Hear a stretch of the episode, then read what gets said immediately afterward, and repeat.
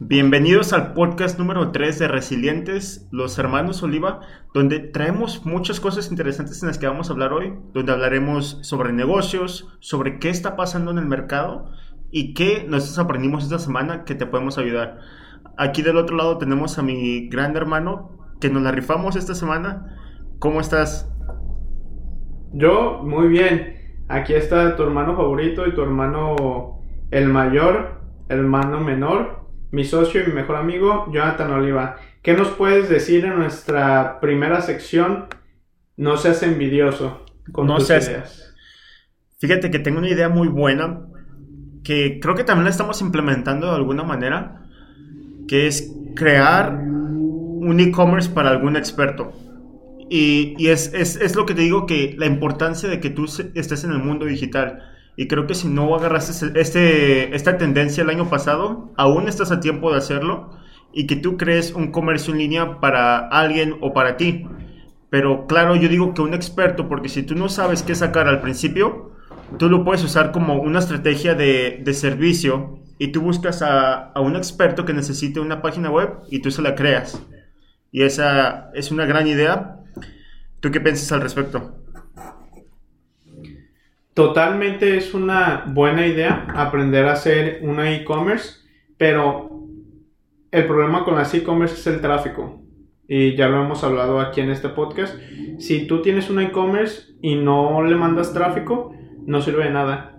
Es donde entra plataformas como TikTok, que si tienes un following y tienes la manera, sabes cómo crear este views, esos views se transforman en clics en tu link y esos links se pueden transformar en ventas. Montas un pixel y ya estás haciendo un retargeting. Eso es, hacer toda esa estrategia es lo que te va a ayudar a avanzar tu negocio. Exactamente, hermano. Y este, pero algo que, que quizás yo no veía antes y que quisiera que alguien me lo hubiera dicho es de que no necesariamente tú tienes que saber qué producto sacar, ¿no? Imagínate que, que, güey, nosotros buscamos a expertos en nuestra ciudad y que dices, yo tengo los conocimientos para crear una e-commerce e incluso si no sabes, créeme que si te avientas 8 horas en YouTube, aprendes, ¿no? Pero que busques a un experto, puede ser un odontólogo, puede ser un nutriólogo, puede ser un coach de ejercicio, y así tú te das cuenta cómo, cómo tú les puedes crear este servicio, ¿no? Y lo vimos la semana pasada, nosotros nos aventamos un e-commerce, no sabíamos, no sabíamos, sa- sabíamos cómo crear el e-commerce, pero no sabíamos cómo hacer el dropshipping y hacer los servicios. Y lo aprendimos a hacer en, ¿qué? 8 horas. Y levantamos Sí. una e-commerce con un dropshipping sin poner un peso en nuestra bolsa, más que el, el dinero que se pone el hosting de las páginas. Así es, pero eso también es algo muy interesante, güey, que, que recordamos la importancia de hacer prototipos, ¿no? Porque nosotros bien podíamos haber hecho esto a gran escala, pero podíamos haber perdido mucho dinero si no jalaba, ¿no? Y ahorita no metimos nada de dinero más que el hosting de la página y vimos si las personas estaban interesadas en el producto que sacamos y si hay demanda, entonces ya lo sacamos a más escala, ¿no? Que lo sacamos a más escala y ahora sí nos pedimos nuestros productos de otro lado, no, de- no le decimos a un tercero que no los haga, que es lo que estamos haciendo ahorita. Y si tú quisieras un modelo de alguna playera, de una tontería, mándame, mándame la idea, te hago el diseño y lo monto en mi página. Si es que cualquier cosa, si quieres un, un meme, lo que quieras. O si, lo- o lo si podemos incluso, o si incluso necesitas para tu empresa o, o para tu marca personal, apóyanos y te podemos ayudar. Mm, No nos apoyes, más bien te queremos ayudar. Por eso. pues es que dijiste, apóyanos. Pues sí, apóyanos en. En, En buscarnos, escuche- en buscarnos. Ajá, es- así es. no, no, pues yo es. no, me, yo no me refiero monetariamente. Ok. Eh, volviendo a lo de e-commerce, un e-commerce especializado. ¿Y a qué me refiero con esto? Eh, decir que hay una comunidad de, de yucas por acá en Estados Unidos. Véndele productos yucatecos a esa comunidad de yucatecos en Estados Unidos. Atiende a esos nichos. Hay una comunidad de personas, de, de regios en Yucatán. Véndeles eh, pedazos de steak que están buscando. O un e-commerce eh, oaxaqueño donde vendas productos solamente de Oaxaca, muebles, mezcal, quesos. Eh, especialízate en un área y vende ese tipo de, de cosas. Aunque con los quesos te vas a encontrar con la dificultad de la logística, cómo van a llegar los quesos de México a Estados Unidos y los vas a distribuir en Estados Unidos y eso es un, eh, sí es un tema que se tendría que, que ver y pulir con detalles. Pero me, me, encanta lo que dijiste, güey, porque quieras que no se... Tiene que ver con lo que dije, porque ponle tú que quieres empezar eso de yucas en Estados Unidos, ¿no? Pero quizás para hacer eso tuviste que haber tenido ya un posicionamiento en línea de que, oye, pues yo ya sé que estoy atendiendo a la comunidad latina y este y porque tú estás atendiendo a la comunidad latina, pues quizás las personas ya te compran productos latinos, ¿no? Pero ¿qué tal si yo estoy haciendo no, pues la verdad yo no tengo nada, yo nunca he salido de internet, yo no tengo ningún conocimiento, este, entonces este ahí es cuando, cuando lo podemos ver en la perspectiva de que tú encuentras a una persona que ya está un poco posicionada o quizás mejor posicionada que tú y le dices, oye, yo te hago este, un e-commerce con lo que tú sabes y lo dejas que él escoja un producto que él ya sabe en su nicho, ¿no? Si es una persona en construcción, le dices, oye, ¿cuál es tu producto en construcción que, que tiene más, más? Ajá, y empiezas con ese producto. Y, eh, tú, pero tú estás hablando de buscar a las personas y montarles el e-commerce a ellos. Exacto, que así sería como... ¿Y, ¿Y tú les vas a ayudar también a mandar el tráfico o no? Sí, sí, sí. Pero. ¿Qué vas a cobrar? El, ¿En la construcción del e-commerce o el tráfico? O se, podría hacer hasta la venta. ¿Qué vas a cobrar hasta la venta? Que tú te llevas el, riesgo, pero que le entrega los resultados. Y, ¿Y quién va a poner el marketing? O bueno, los anuncios. Pues tú el que está armando el e-commerce. Sí, ya nomás que la, la persona que, que, está haciendo el e-commerce, que él te ponga el dinero para los anuncios, nada más. El, nosotros vamos a estar armando el e-commerce, ¿nosotros ponemos el dinero? O sea, nosotros ponemos todo menos el dinero que ellos gastan en pautaciones. Ellos ponen, el, ellos ponen los anuncios. Correcto, y así ya tú, tú, gastas el e-commerce y todo. Sí. Pero... Eh, Así, me gusta, me gusta también tu idea muchísimo, o sea, que tú empieces tú en el nicho, pero yo siento que si no tienes ese posicionamiento todavía, que podrías empezar con, con este, con personas que ya están posicionadas, ¿no? Ah, ya te entendí, que en vez de hacerlo tú, conseguir clientes. O sea, lo ideal eh, sería tú, pero si puedes, em, ajá. Eh, vender tus servicios, exactamente lo que estamos haciendo nosotros. Exacto. Que nosotros ahorita traemos un cliente de ejercicio y estamos sacando su curso, pero nosotros no nomás es un curso y un e-commerce. Estamos haciendo lo que es un embudo de ventas, bla, bla, bla. Te voy a aburrir si te hablo de esto. Eh, si quieres saber más, háblame en mi Instagram o a mi hermano. Eh, segundo negocio, crear una página de afiliados para personas y compañías. Vende estos servicios. Eh, vende el servicio de crear una página de afiliados donde alguien se va a registrar ¿Qué es marketing de afiliados? Vendedores, con, vendedores sin sueldo con solamente comisiones. Eso es lo que es.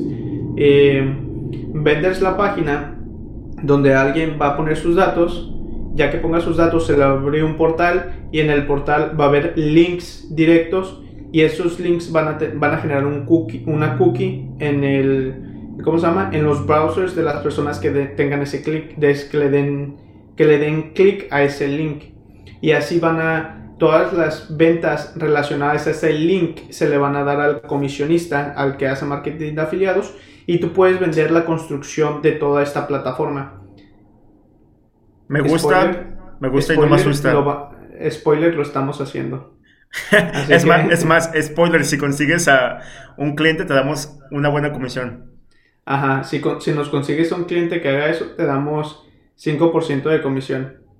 o, lo o lo podemos negociar. Lo podemos negociar dependiendo qué tan bueno sea el cliente que nos traigas. Eh, pero hay diferentes tipos de plataformas para ya aventarte estos marketing de afiliados.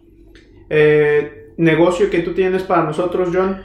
Este está súper loco, ya te lo había mencionado antes, pero, pero lo menciono ahorita, es Clubhouse. Eh, este es una...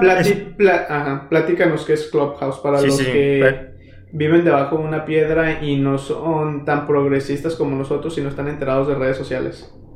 Pues básicamente Clubhouse es una red social privada, ¿no? Exclusiva.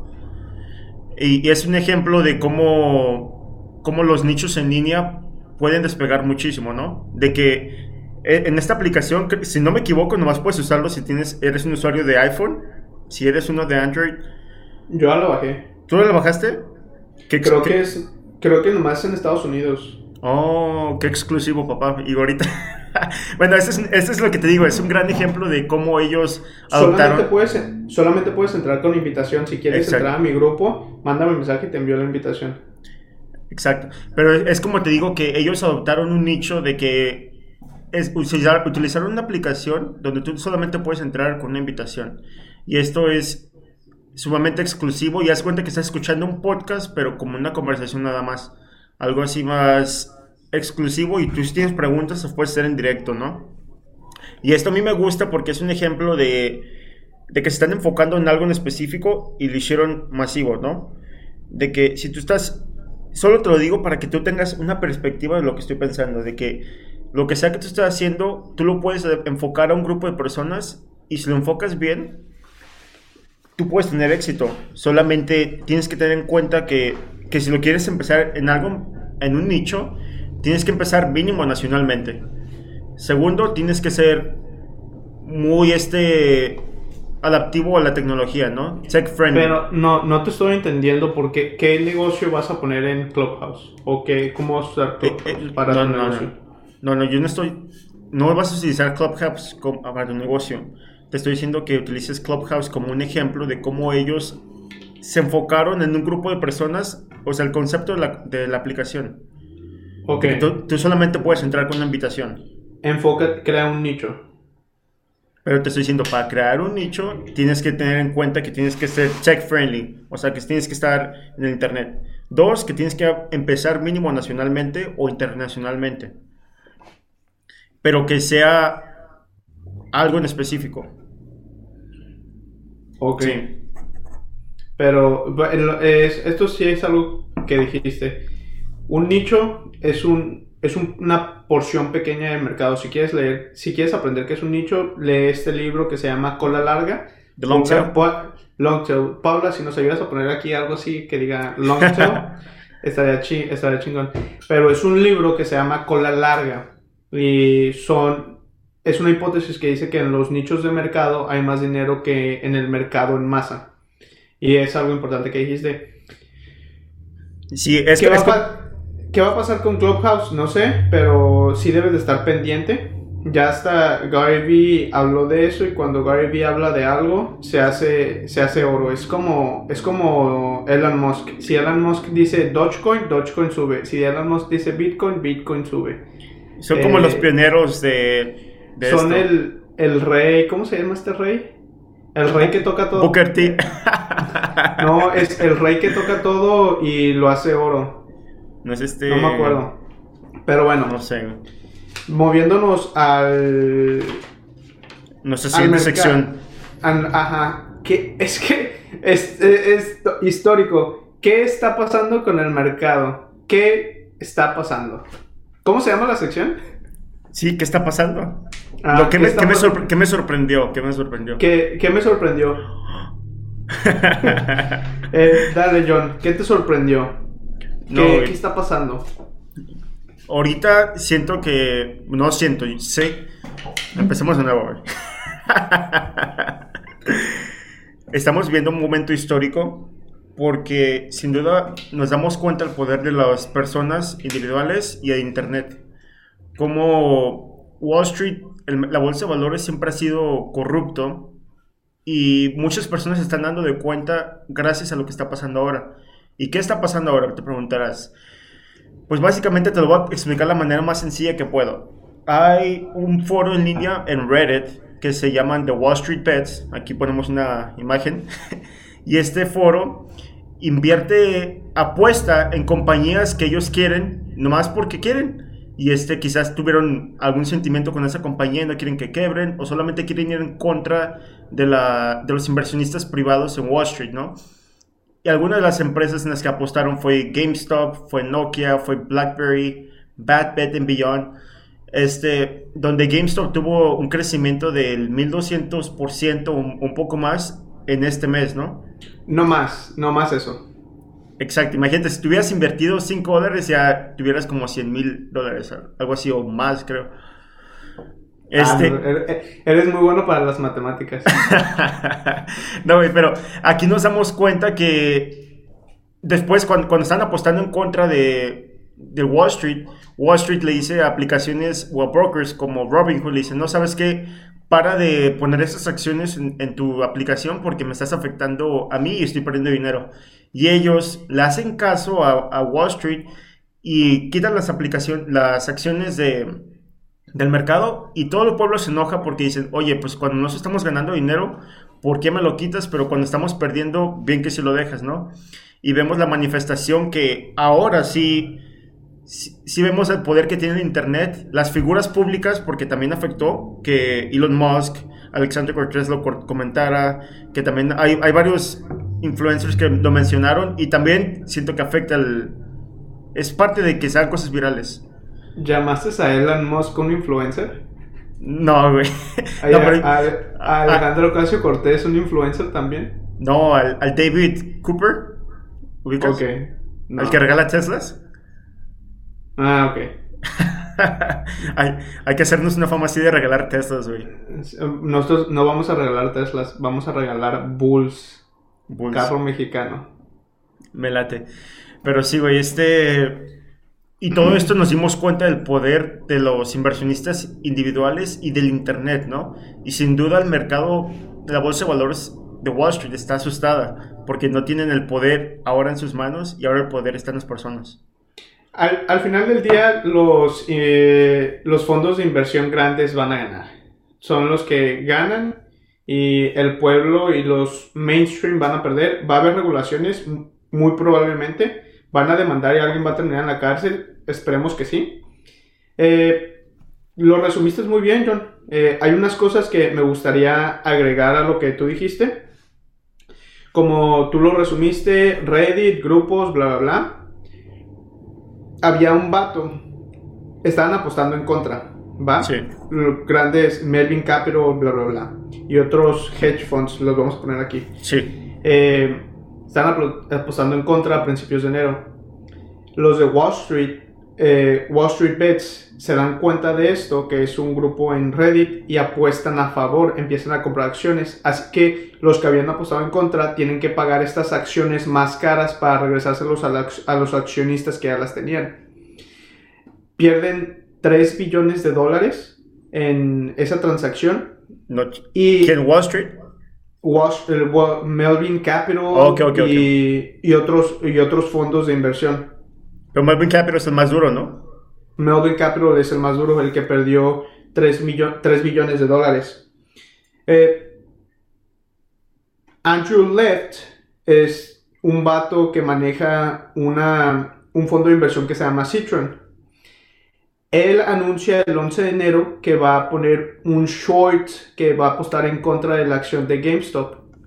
Ese día, a mediados de enero, ese día la acción valía 20, cierra 45 y al siguiente día amanece a 65. Cuando él dijo esto, Andrew Left, que iba a apostar en contra, los de Wall Street Bets dicen, este güey está metiendo más dinero, hay que hacerlos perder todavía más dinero. Y meten más dinero al mercado. Y no nomás es uno, son, creo que el grupo tenía 2 millones cuando todo esto empezó y ahorita está como en 7 millones de usuarios. Ganó ganó muchísima popularidad. Imagínate, un dólar por usuario. Un dólar. Esos son, eh, esos son 7 millones de dólares. Si cada usuario mete un dólar, ahora imagínate 2 dólares, 14 millones. Ahora mil dólares cada uno, 7 billones de dólares. Es el poder de ese grupo. Del Internet. Eh, el poder del Internet, exactamente. Eh, así que tuvieron que hacer un double down on the positions they had. Que ¿Qué significa eso? que tuvieron que, pagar, que tuvieron que pagar todas las cosas, todas las acciones.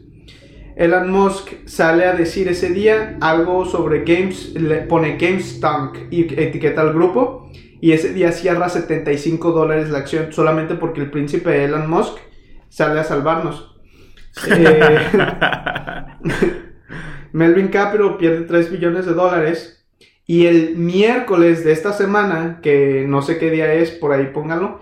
El miércoles los brokers como Robinhood y tú lo dijiste, TD Ameritrade cierran transacciones para que no puedas ni siquiera vender ni comprar. Eh, a, a las horas te dejan vender solamente. ¿Y qué es esto? Si no te dejan comprar y solamente te dejan vender, ¿hacia dónde va la acción? ¿Y quién gana? Aquí es lo más importante.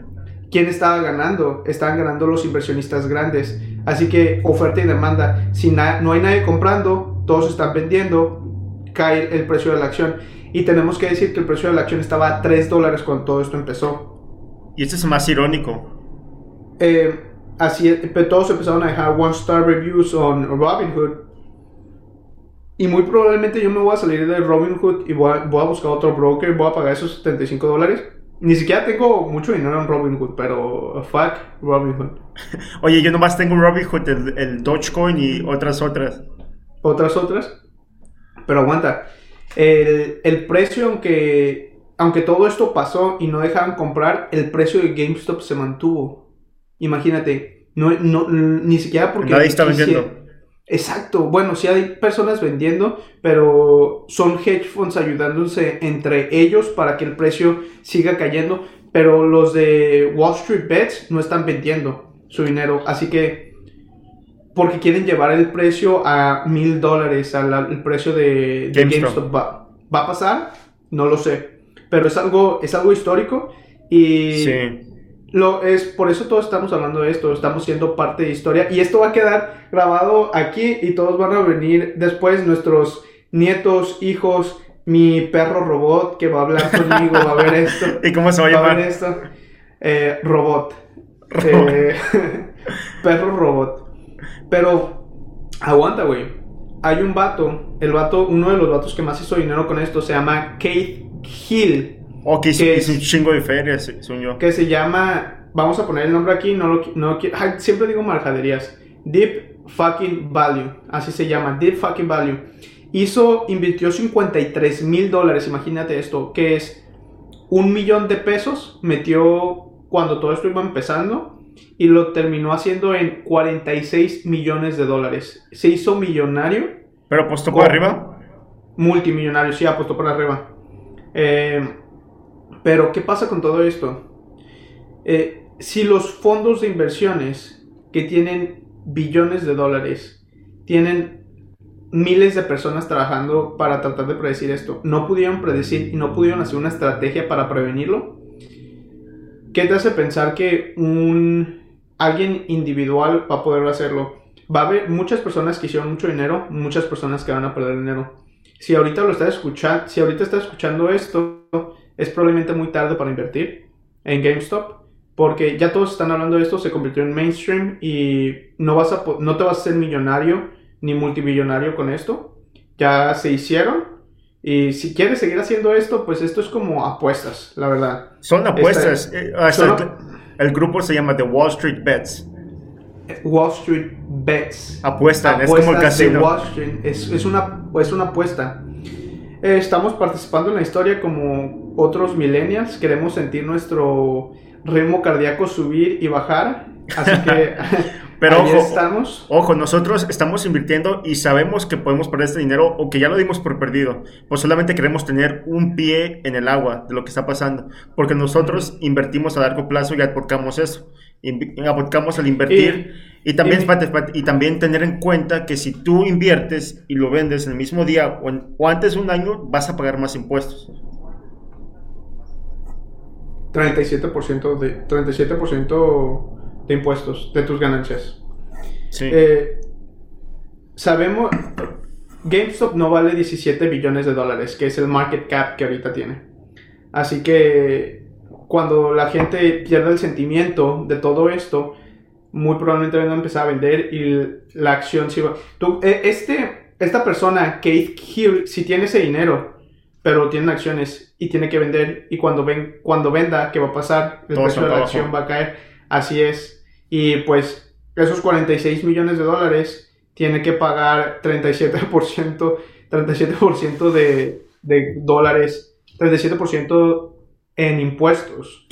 O no, más, porque es una cantidad más grande. Probablemente tienen que pagar 50% en impuestos, así que esos 46 millones no son de él, solamente tiene 25 millones de dólares.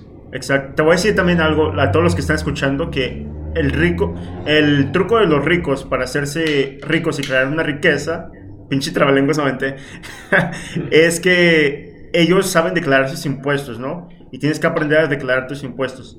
Y si nunca le tomas importancia, consigue alguien, a un abogado, ¿se conseguiría así? No, a, una, a un contador a un contador que te ayude a esto y que, y que declares tu manera, tus impuestos de la manera más óptima. Y aunque tú pagues más dinero ahorita al principio, créeme que vale la pena a largo plazo. Pero oye, mencionaste algo muy importante. Ahora GameStop, ¿qué va a hacer con todo este dinero? Quizás puede que ellos... Oh, puede que, no, no, lo mencioné. Puede que ellos se adapten a un comercio más en línea ya que tienen todo este dinero, ¿no? Ya, ya lo habían anunciado. lo, lo, anunciaron antes de, antes de que este Andrew Left apostará en contra de GameStop. Ellos habían anunciado que se iban a mover a digital. Y esto fue lo que pasó. Ah, GameStop anunció que se iban a mover a digital. Andrew Left dijo, ni merga, no, no vale nada este GameStop. Y apostó en contra. Pero como GameStop anunció que se iba a mover a digital, todos los millennials que comprábamos de chiquitos ahí. Hola. Eh, sí, hola. Este, no, empezaron a invertir porque es algo, es algo, ¿cómo se dice? Sentimental. Pues hasta tú y yo tenemos ese sentimiento hacia GameStop porque no sé si recuerdas cuando nosotros íbamos de chiquitos a GameStop y queríamos comprar, ahí compramos nuestro Xbox 360, ahí compramos nuestro PlayStation, ahí compramos nuestros 10 ahí cambiábamos nuestros juegos, le rogábamos a nuestros padres que nos compraran diferentes juegos, no nos los podían comprar en aquel entonces y es, es algo que se tiene sentimiento hacia GameStop. Eh, no, no, hemos ni jugado en, en, consolas desde... Uh, yo no juego desde que estoy en la en high school, dejé de jugar, fue la última vez que jugué. Sí, porque les ponen unos trapes que ni se imaginan por eso de juego. Eh, aquí anunciándolo, sí, voy a admitir, Jonathan Oliva, mi hermano menor, es muchísimo mejor que yo en los videojuegos. Sí, a mí siempre me ha latido ese pedo, pero también dejé de jugar Machine. Podría ser un buen streamer. No. Ya que, ya, que seas, ya que tengas un following, dices, ah, voy a hacer un, me voy a aventar un streaming en Call of Duty, Gears of War Halo, que son nuestros juegos icónicos. Call of Duty, este, mi hermano, fu, Call of Duty es, es, un Saiyajin, el, el, John. Neta, él, es el, el, sniper, el loco del sniper. Sí, está, está muy chido. Pero, güey, este, veremos qué pasa, a ver si no muere GameStop, a ver si, si se adaptan o, o a ver si los ricos ganan. Porque básicamente lo que estamos viendo ahorita es que Sí, ahorita por las personas se pasa la voz de que los ricos están apostando a que vaya para abajo, porque los ricos son los de inversionistas privados de los hedge funds. Este, y por eso dije hace rato que se me hacía irónico que Robinhood es una aplicación que supuestamente le roba a los ricos y le reparte a los pobres, diciendo que los pobres son los inversionistas individuales, ¿no? Pero ahora qué ironía que cuando los hedge funds, cuando los que están lo que están apostando que la acción va a bajar, dicen, no, pues la verdad vamos a estar a, favor de ellos y no a favor del pueblo. Los hace quedar muy mal y por eso muchas personas están decidiendo irse a otras eh, plataformas. ah, y esto qué bueno que tocas este tema. ¿Qué va a pasar con el IPO de, de Robinhood? ¿Lo vamos a olvidar? ¿Tú crees vamos que a comprar. Es que el problema con el Internet es que el Internet olvida rápido. Y como Robinhood está al alcance de tus manos y es tan mainstream y tiene tanta popularidad, eh, le metieron tanto marketing, es gratis, es, muy popular entre los millennials, pero ¿a, qué broker nos vamos a ir? ¿Qué broker? ¿Stash? Eh, hay otro broker que se llama Public, nos vamos a ir a Public, TD Ameritrade, International Broker. ¿Qué broker es user friendly amigable para el usuario. Y que no te cobra dinero. Gratis. Pero no te cobra dinero. Que la regla de las redes sociales. Si no te cobra dinero. ¿Cómo se paga? Piensa, piensa. ¿Quién, es el producto? A ver, también, también, también piensa en todo lo que tú hagas. Si no te están cobrando, que, que tú estás... Güey, me da risa tu cara.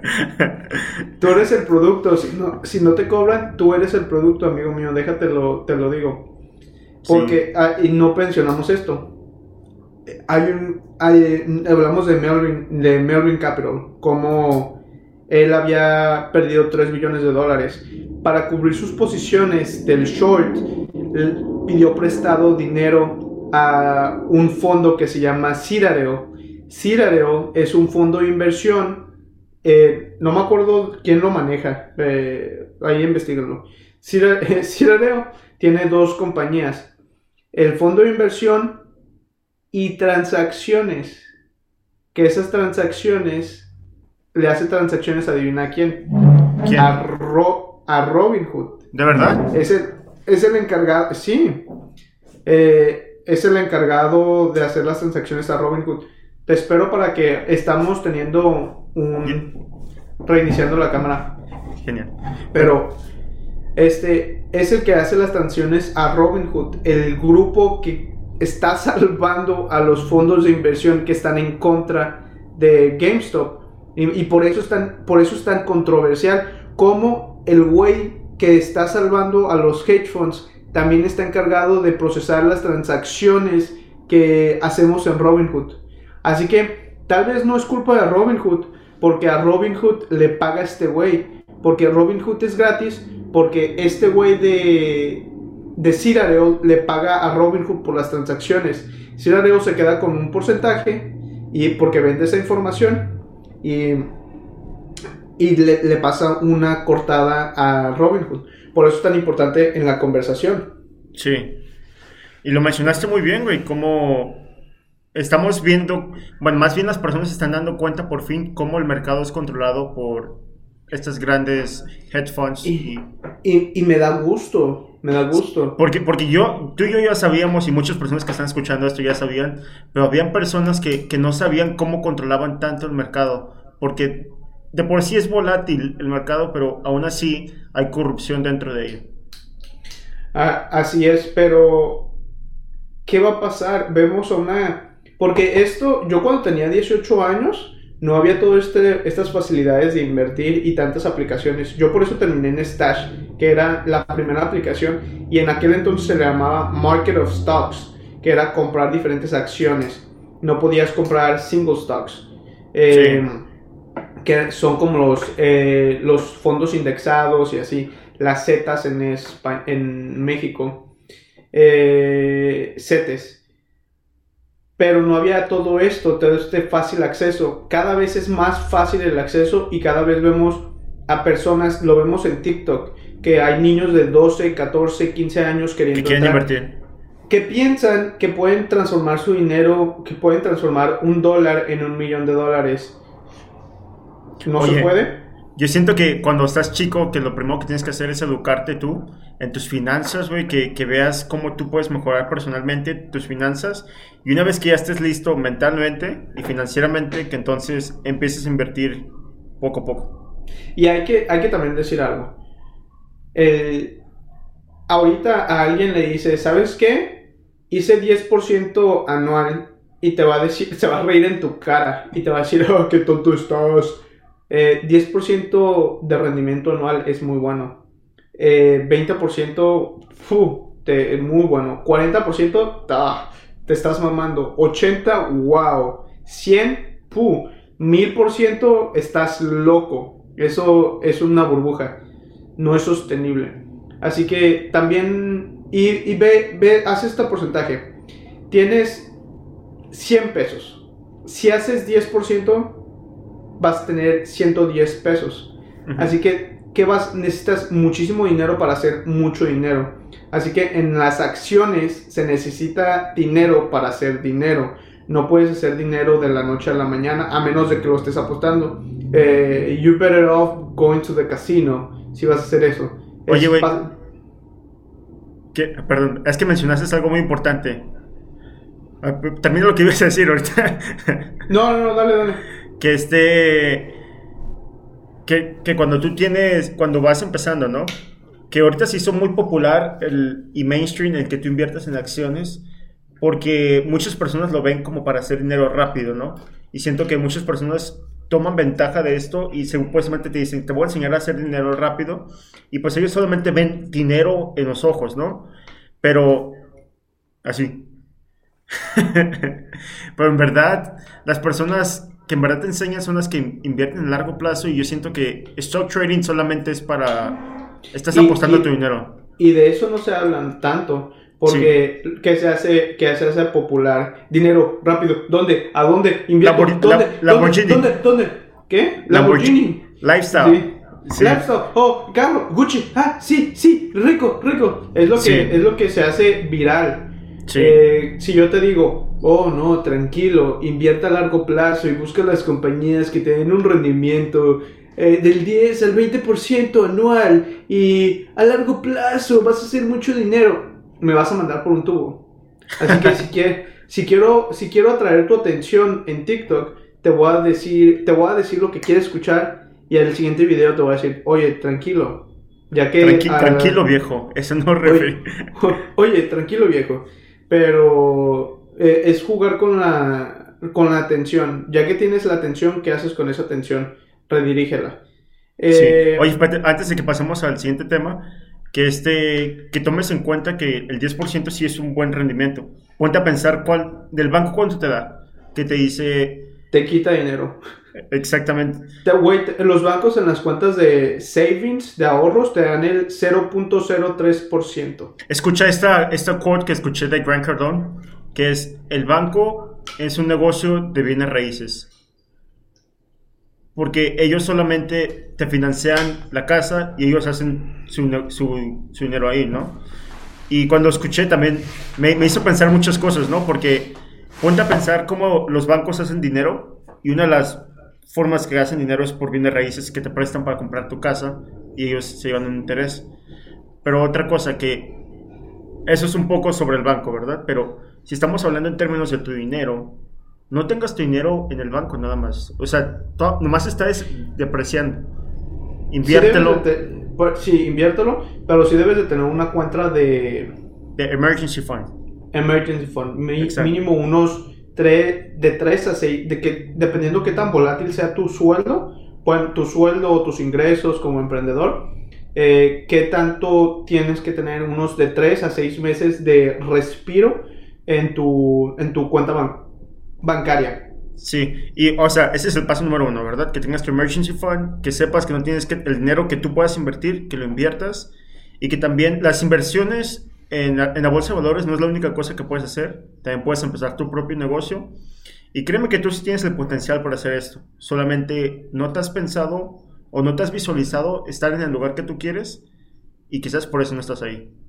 Y, y si también hay que decir esto, este juego no es para todos. Eh, es un juego difícil donde el mercado es un hijo de puta que te va a golpear. Ah. Hay que decir esto el mercado te va a dar una cachetada. Vas a fracasar. vas a fracasar no una, ni dos, ni tres veces. Vas a fracasar 10, 20, 30, 50, hasta llegar al, a donde tienes que llegar. El mercado te va te, haz de cuenta que el mercado es Floyd Mayweather o Conor McGregor y, no, y tú eres... No, Floyd Mayweather contra Logan Paul, que es este 20 de febrero. Haz de cuenta que tú eres, eh, el mercado es Floyd Mayweather y tú eres Logan Paul luchando, ni siquiera Logan Paul, tú eres tú y eres luchando tú contra Floyd Mayweather. El mercado es ágil, rápido, pesado y fuerte.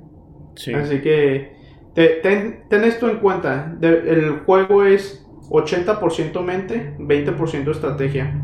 Así, Así que ten una mente fuerte, ejercítate, haz pesas con la mente, mira. ¿Así? ¿Cuántas reps aventaste? A ver, yo voy. Eh, yo me aventé ahorita como 15. este, vamos moviendo. Eh, güey, no mames, tengo un chingo de temas. Creo que va a estar muy largo. Ah, nos lo aventamos de, dos horitas, ¿no? Ah. No, yo pienso, no, trátate la, la más importante ahorita. Ok, vámonos. Eh, a ver, tú empieza, porque yo tengo varias cosas. No, tú empieza. Ok. ¿Qué, qué es un SPAC? Porque hemos, no, nunca lo he mencionado, pero un SPAC es una forma de salir al mercado. Existen los SPACs, los IPOs y los direct listing. Va. Un SPAC se crea como una compañía que no genera ningún tipo de ventas y generan acciones, cotizan en bolsa y solamente están buscando a diferentes empresas que comprar. Los SPACs son buenos y muy malos porque hay personas que solamente crean un SPAC para estafar a la gente. Por eso nosotros hemos creado nuestro SPAC resiliente para que vayan a invertir ahí. Sí. ¿Qué? No es cierto, no. me, sacaste de pedo y dije, ¿qué onda? un, un SPAC es una empresa pública. Oye, pero, algo, que, algo que he aprendido es que tú tienes que decir que sí. Este, yo... pero bueno, un, un SPAC es una empresa pública que no tiene ventas, no es un lugar físico, solamente está en el aire, es buscando y cazando empresas que comprar para que se hagan públicas. Y tenemos los casos de fraude como Nicola, que era una empresa de carros, fraude total. Y, que sacaron muchísimo dinero. Que sacaron muchísimo dinero. Déjate con la otra por acá. Es Nicola y Fisker. Eh, Fisker es una empresa, es un vato que trabajaba en Aston Martin y en BMW como diseñador, head, head designer de carros y está tratando de sacar un carro eléctrico y siempre la caga. Tiene como 10 años tratando de sacar un... Eh, es más, se ponía a competir contra Elon Musk y, y siempre la, la, cagaba. Y la sigue cagando. ¿Crees que ahorita hay una compañía que compita contra Tesla? Yo veo, alguna que yo sí veo que quizás le haga la competencia, quizás sea NIO. Pues es, es, China. sí, pero es que se tiene que ver. Yo creo que los que le pueden hacer competencia son los grandes. Eh, Amazon, Google, Apple, eh, Ford lo dudo, pero los grandes. Yo me quedaría y le seguiría apostando a Tesla, porque Tesla son los líderes y al final quien quiera comprar, Tesla va a poner su, su tecnología al dominio gratis, así que todos los demás la, o la va a vender, así que les va a estar ayudando a todas las demás compañías y ¿En qué, qué, te dijeran hace años? ¿Invierte en, Apple, ¿Invierte en Apple o invierte en Samsung? Obvio invertirías en Apple, ¿no? Porque son los líderes del mercado y son los que van a traer la bandera liderando. Así que... Oye, yo tengo, yo tengo Samsung, bro. Yo hubiera invertido en Samsung. no, no, sé, no. Yo también, tengo, yo también tengo Samsung y soy muy fan de Samsung, pero en realidad, ¿qué, ¿qué acción crece más rápido y qué acción tiene más popularidad? Obvio Apple. Eh, hablando. ¿Qué, ¿Qué, celular es mejor? Es otra conversación. Oye, un dato curioso. Elon Musk dijo que la única compañía que le tiene miedo es a Google. Google. Google. Eh, no sabía eso. ¿Tienes otro comentario de eso? Que está muy interesante. No, nunca no había escuchado eso. Es que él, dijo que, que, la única persona, la única persona, la única compañía que le tiene miedo es a Google porque ellos tienen mucha información y quiero que, quiero que, escuches esto. Que ahorita estamos viviendo una etapa donde la información es oro. Y podemos verlo con Amazon, que ellos hacen sus, sus decisiones empresariales en base a la información que ellos tienen. Ellos no abren una nueva tienda si no ven que hay muchas personas de Amazon Prime en el, en el lugar de ahí, ¿no? Y podemos verlo que Google tiene la información de todos. Todos usamos Google como nuestro navegador de búsqueda. Por ende, tienen muchísima información. Y eso es lo que le tiene miedo. Porque, y si te pones a pensarlo, tenemos que estar viendo adelante Big Data, la recolección de datos, que ya lo hemos mencionado por acá, pero grandes compañías utilizan la información. ¿Quieres explicar un poquito Data? Big es la información grande. en pocas palabras, utilizan toda la información, la absorben y hacen decisiones empresariales a base de eso. Sí, pero volviendo a esto de Google que tiene tanta información, si son tan chingones, ¿por qué no predijeron la pandemia? La predijo este Microsoft, el Bill Gates. pero, pero ¿por qué cuando la gente estaba buscando síntomas en diferentes regiones, Google no dijo, oye, güey, aguas porque estos güeyes están buscando síntomas raros y están buscando cosas muy comunes? Pues según yo sí pudo, ¿no? La palabra más buscada fue coronavirus, coronavirus. Sí, sí, sí, pero antes de que fuera coronavirus, güey, antes de que lo clasificaran así de que, eh, güey, ¿qué pasa si me siento mal después de comer una sopa de murciélago? Que ah, yo creo, yo creo que eso está, le estaban preguntando las personas de la- de la región One a Google, eh, what's, ah, may- maybe they weren't, a lo mejor no estaban usando Google, güey, porque en China se usa mm, otra Oye, aplicación, güey. ¿y no, y no crees que si Google se empieza a intervenir en cosas así, estaremos pasando de ser capitalismo a como... Güey, eh, Nene, güey, si te digo que es, si te pregunto qué es comunismo, me vas a saber responder que es comunismo, ni yo lo sé bien, güey. Así Es, que, es, es complejo, pero sí. es complejo, pero nin- hay que aclarar algo, ningún país es 100% capitalista, 100% comunista, 100% socialista, es una combinación, ni siquiera Cuba, güey, porque Cuba hace comercio, así que ni siquiera están haciendo, ni siquiera son socialistas. Eh, Estados Unidos no es capitalista, güey, porque tenemos programas como Me- Medicare, Me- Medicare, Medical en California y esos programas son sociales, güey. Así que México, ni Canadá funciona como un capitalismo social. To- eh, ahorita es el mejor, el mejor sistema que tenemos, el capitalismo social. Eh, pero Sí. es lo mismo que estamos platicando en, en el podcast pasado, güey, de cómo ahora las empresas tienen más poder que el gobierno y los gobiernos están asustando, tanto que desaparecen a sus a, a sus CEOs como el, el mejor país del mundo, China, desapareció a Jack Ma. Saludos. China. Eh, Sí. Muy probablemente no voy a ir a visitarlos porque me pueden desaparecer. sí, está Eh, pero volviendo a los SPACs, ¿tienes algún SPAC que te guste? No, a lo mejor conozco algunos que me gusten, pero no estoy en cuenta que es un- Vámonos, te los voy a decir rápido y sencillo y, y- que los y comprenda. sencillo. Mejores, mejores SPACs del 2020. DraftKings, empresa, empresa de apuestas deportivas, están operando en pérdidas. eh, creció 400, 444%. La última vez que chequé está a 51.29. Es un mercado de 85 billones de dólares, esperado a crecer 8 billones de dólares para el 2025. Eh, aprovechen el momentum. Si quieren, les gusta eso, ahí está bien. Virgin Galactics, la única empresa de la única empresa pública que está mandando personas al espacio comercialmente. Eh, eh, la acaban de tronar cohetes, pero tienen contratos con la NASA. La NASA ahorita es así de que, güey, hacemos negocio contigo si puedes mandar un cohete al espacio. Porque la gente está fracasando y fracasando, es difícil. Así que los requerimientos son muy bajos. ¿Puedes mandar un cohete al espacio? La NASA te da dinero. Eh, Oye, pues sí. Pero también Es una- se, van, a poner a competir contra Blue Origin y... No, porque eh, esto, esta empresa no es, no es, ¿cómo se llama? De gu- gubernamental o algo. Es para que tú vayas al espacio. Oh, para es turismo, turi- turismo espacial. come- comercial, güey. Turismo espacial, exactamente. Se roba 36 dólares. Pero esto es la importancia, güey. Agarraron al vato más chingón de Disney para que arme el Customer Journey de esta empresa. Es Michael Colgarzer, former Disney executive. Oye, eh, oye, ahorita que tomaste Disney, quiero comentar este... Un dato curioso también. Aquí puros pinches datos curiosos, pero chingones. Como este... No sé si has escuchado. la- o sea, que si... Que Walt Disney... Hablaron con la esposa de Walt Disney y le dijeron, ¿no estarías... ¿No crees que Walt Disney estaría orgulloso por ver lo que hizo?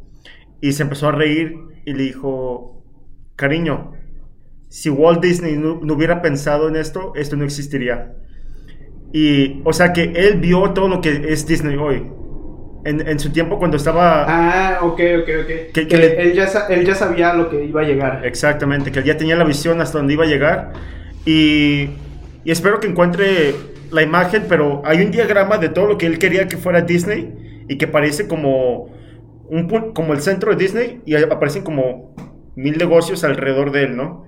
Y él estaba viendo todo eso desde antes. Un dato curioso ahorita que mencionaste es que era... Y, eh, y es, la, es la visión que debes de tener. Eh, a lo mejor nosotros, tú y yo, no somos ni la octava parte de brillantes que era Walt Disney, pero sí tenemos, no nomás estamos viendo un puntito en el negocio, nosotros ya tenemos tres negocios que queremos levantar después del primero. Levantamos Sí. uno y venga, levantamos otro y venga, vámonos, vámonos. Y aquí se viene otra, entonces Virgin Galactics. Roblox. Salió en el 2004, hablamos mucho de eso. En vez de sacar un IPO, van a hacer un direct listing. Tengan cuidado, sale en febrero.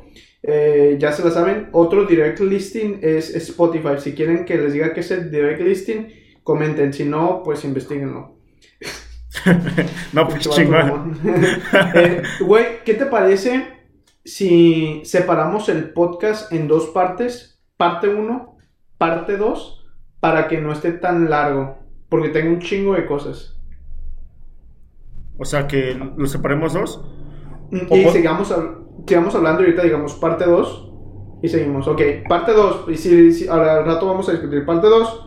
Aquí empieza la parte 2 del podcast número 23. Eh, si quieren investigarlo, el direct listing y IPO, eh, ustedes me dicen. Tenemos otra compañía que se llama Churchill Capital, que estos son, estos son como se dicen, también siguen siendo SPACs, especulaciones de una combinación contra Lucid Motors y ha subido 251% desde septiembre del 2020. Esta, esta compañía se viene un poco, se viene interesante. Vamos a ver qué es lo que, lo que sucede. Lo que le estaba hablando de Nicola, quisieron hacer una fusión con GM y GM, se dio cuenta que era todo un fraude y dejaron de hacer, ¿cómo se dice? Dejaron de hacer la fusión, así que no inviertan en Nicola y nunca inviertan en cosas que está haciendo Fisker, por favor. Está muy loco. Oye, ¿cuántas? ¿Tienes muchas empresas de esto o qué? Uh, como 20. ¿Quieres cubrir todas? Sí. Pues dale, pues. Vámonos. SPACs que ya anunciaron, eh, que ya anunciaron sus compras. Quantum, la empresa de baterías de litio, subió 1115% hace 7 meses. Eh, otra compañía, Immunovan Inc., IMBT, Biotech, sube el 372%. ¿Qué están haciendo? No lo entiendo, pero están innovando en el mundo del biotech. Iridium, IRDM, 300%. Conexiones satelitales. Le van a poner la competencia a Starlink y hay que hacer la comparación de Starlink, empresa de Elon Musk, contra esta empresa. Esta empresa solamente tiene 60 satélites y la empresa de Starlink quiere mandar 1200 satélites al espacio, así que... No, es, es que es otro, otro juego, ¿no? Que están jugando. y, y, pronto vamos a tener este que Starlink va a poder proveerte con internet en donde sea que estés en el mundo. Eh, siguiente, siguiente, empresa mexicana, BeoWare. La quise buscar y no encontré como el código de cotización en bolsa, pero le están rompiendo. Crecieron pasadísimo de lanza en México hacen casas inteligentes, ya han trabajado con gobiernos, refres, refres inteligentes, cuartos inteligentes. Vamos a la siguiente. Tattoo Chef, 80% de crecimiento. Eh, le están haciendo la competencia a Beyond Burger y a Impossible Burger. Es, son hamburguesas veganas. Ya están en muchos lugares. Están trabajando con Kroger también.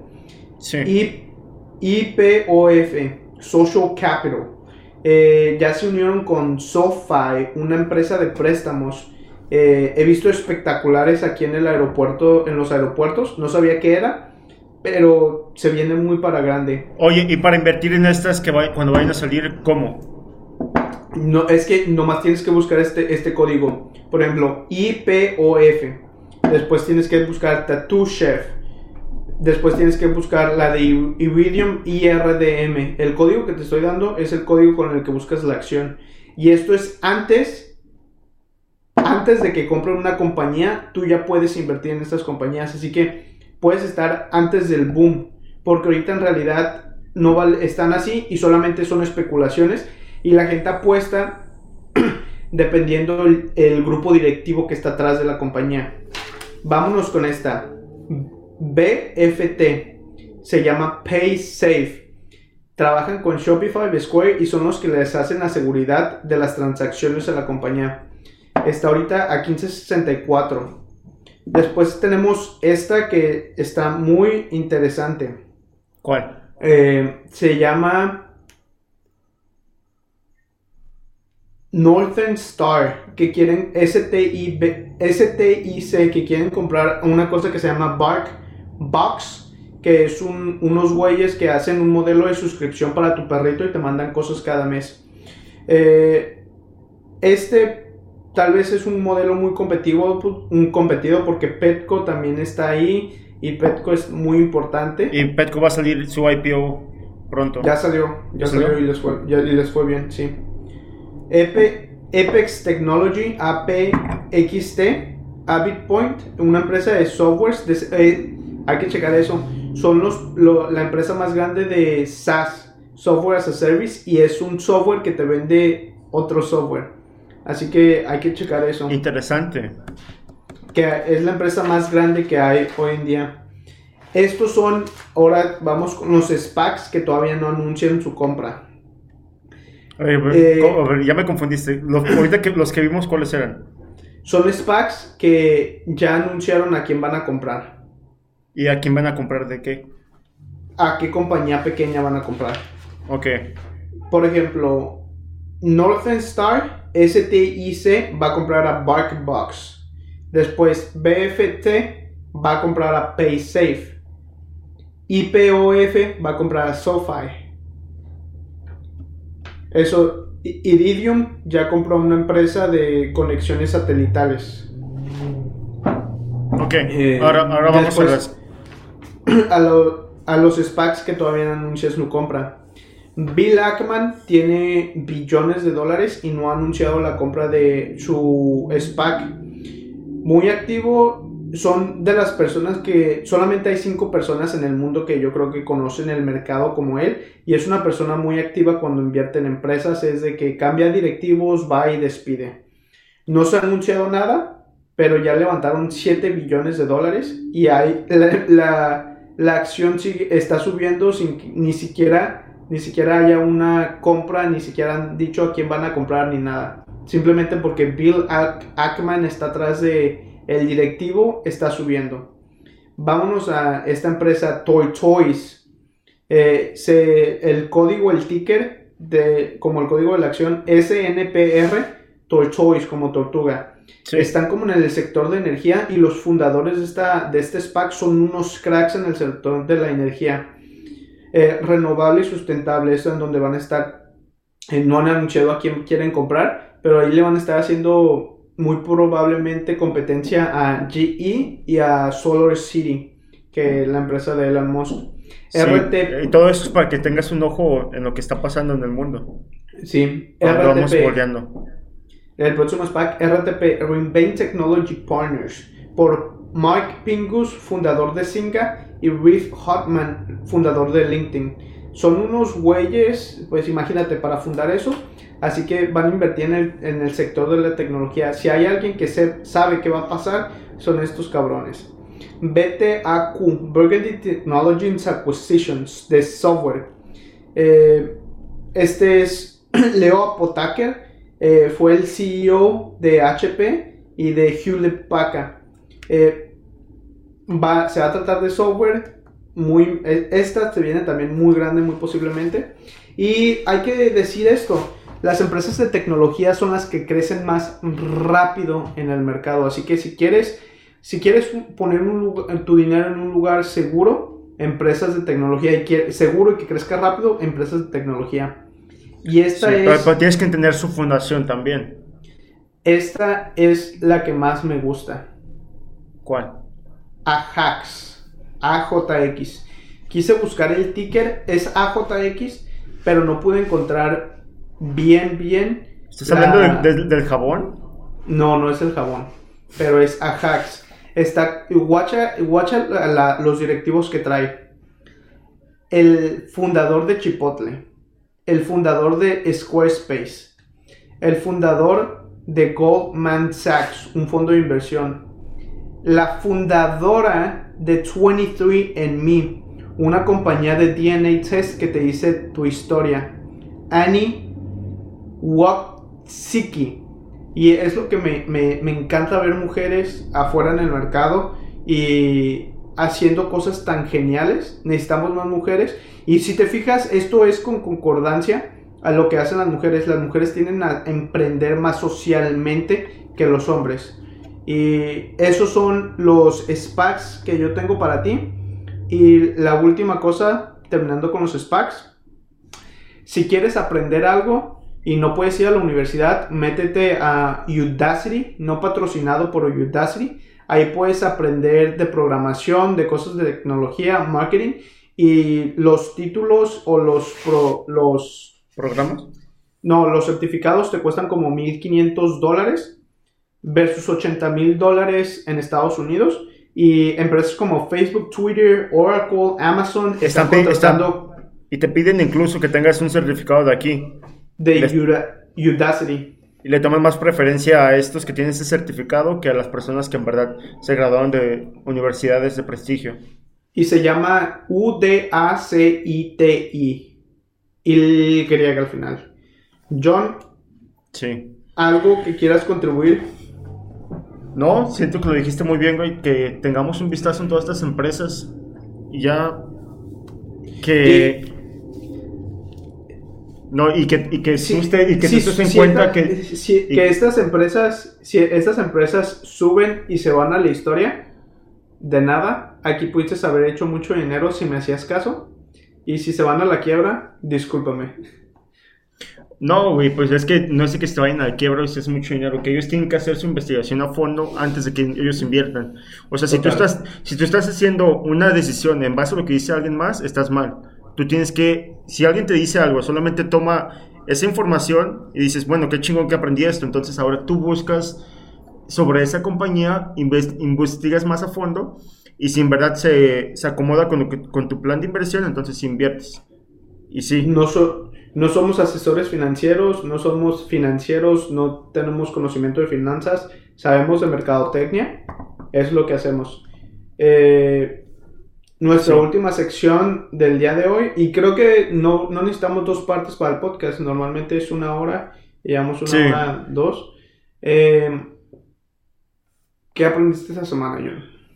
Sin duda te voy a decir algo que, que, que, sí, neta me cambió la, la forma como veo las cosas.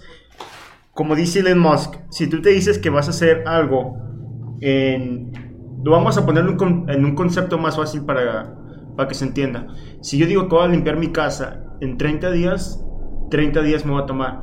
Si digo que voy a limpiarla en 3 horas, en 3 horas la voy a limpiar. Lo mismo aplica con tus metas y tus objetivos. Si tú dices que lo vas a hacer en X tiempo, lo vas a hacer en X tiempo. Obviamente tomamos en cuenta que pueden haber cosas que no puedes hacer tan rápido, pero las cosas que están a tu alcance sí las puedes hacer así. Y lo vimos eh, claro porque dijimos nosotros que queremos lanzar un e-commerce para calar un producto y lo hicimos en, en 18 horas, un e-commerce, con toda la infraestructura que implica eso. Y lo hicimos tan rápido porque queremos calar cómo, cómo nos iba a recibir el mercado, que eso es lo más importante. No escuchamos las opiniones, pero escuchamos al mercado, ¿no? Y ese es mi, mi tip de la semana, que aproveches las tendencias rápido y que no te lo pienses, solamente actúa. Yo tengo uno importante. Los hombres también lloran. Y no tiene nada que ver con negocios, pero Creo que es algo, un mensaje muy fuerte que se tiene que compartir. Y esto es un dato interesante. Hay más hombres que se quieren suicidar que mujeres. Y las mujeres se suicidan más que los hombres. Los hombres no se suicidan. Los hombres no se suicidan simplemente por pensar en la idea de qué van a pensar de mí cuando me suicide. Van a pensar que soy un débil. Y es un es algo que los hombres traen mucho metido en la cabeza. Donde si los hombres no pueden proveer, no, no tienen su valor. Es como si... No, es, es como decir las mujeres deben de tener hijos, los hombres deben de proveer. La misma, la misma analogía está ahí. Así que es algo que estuve reflexionando a lo largo de esta semana y se los quiero compartir como algo que yo aprendí. Oye, güey, y sin duda las personas más vulnerables que, que llegan a, en verdad a conocerse en sí son las más fuertes. Así es, así es. Sí, grandísimo podcast. que les aventamos el día de hoy. Espero que hayan aprendido mucho y espero que nos vean la próxima semana y nos sigan en todas nuestras redes sociales y vayan a escuchar el podcast en Spotify, en cualquier plataforma que pienses. Nos vemos. Hemos Eh. llegado más lejos que muchos, pero no tan lejos como otros. Adiós. Hasta luego.